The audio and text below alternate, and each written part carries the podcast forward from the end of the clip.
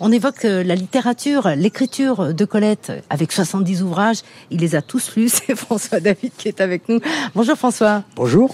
Bon non, il n'a pas lu tous les ouvrages de Colette, mais il y en a un qui est marquant quand même parce que quand on évoque Colette, on évoque Claudine, forcément. C'est vrai.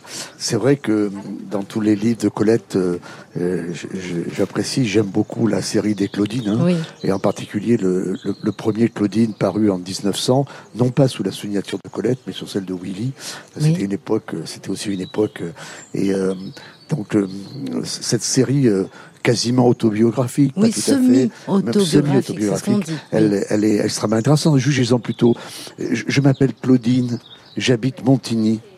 J'y suis né en 1884. Probablement, je n'y mourrai pas. Mon manuel de géographie départementale s'exprime ainsi. Montigny en Frénois, jolie petite ville de 1950 habitants, construite en amphithéâtre sur la Thèse.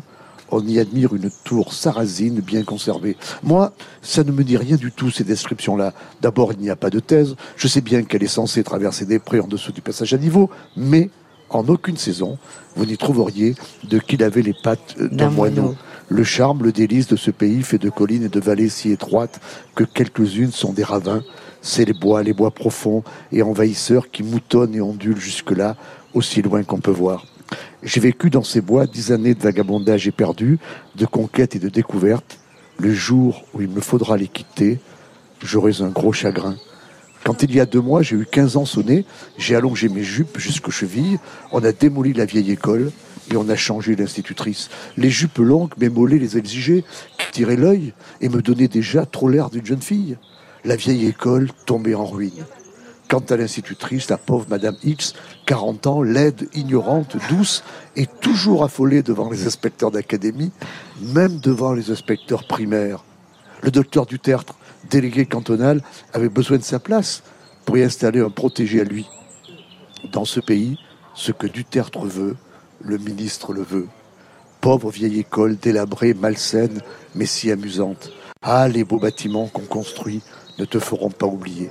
Voilà, voilà le cadre posé. Un ouvrage paru en 1900, je l'ai dit, et dans lequel le lecteur va découvrir les personnalités des amis lus sous les Jaubert et Anaïs, mais aussi les enseignantes, mademoiselle Sergent et mademoiselle Aimée, et les instituteurs Duplessis et Rabastens et le docteur du Le fameux. Le fameux docteur Celui à qui rien ne résiste et au cœur de ce monde, l'impétueuse Claudine. Je vous laisse lire, je vous laisse juge et vous passerez un bon moment. Ah mais oui, on passe toujours un bon moment avec les ouvrages de Colette. Moi je vous conseille dans le, le blé en herbe qui est absolument fantastique et toute cette série euh, des Claudines semi-autobiographiques. Claudine qui fait quand même des bêtises. Alors attention, hein, on prend pas forcément exemple sur Claudine.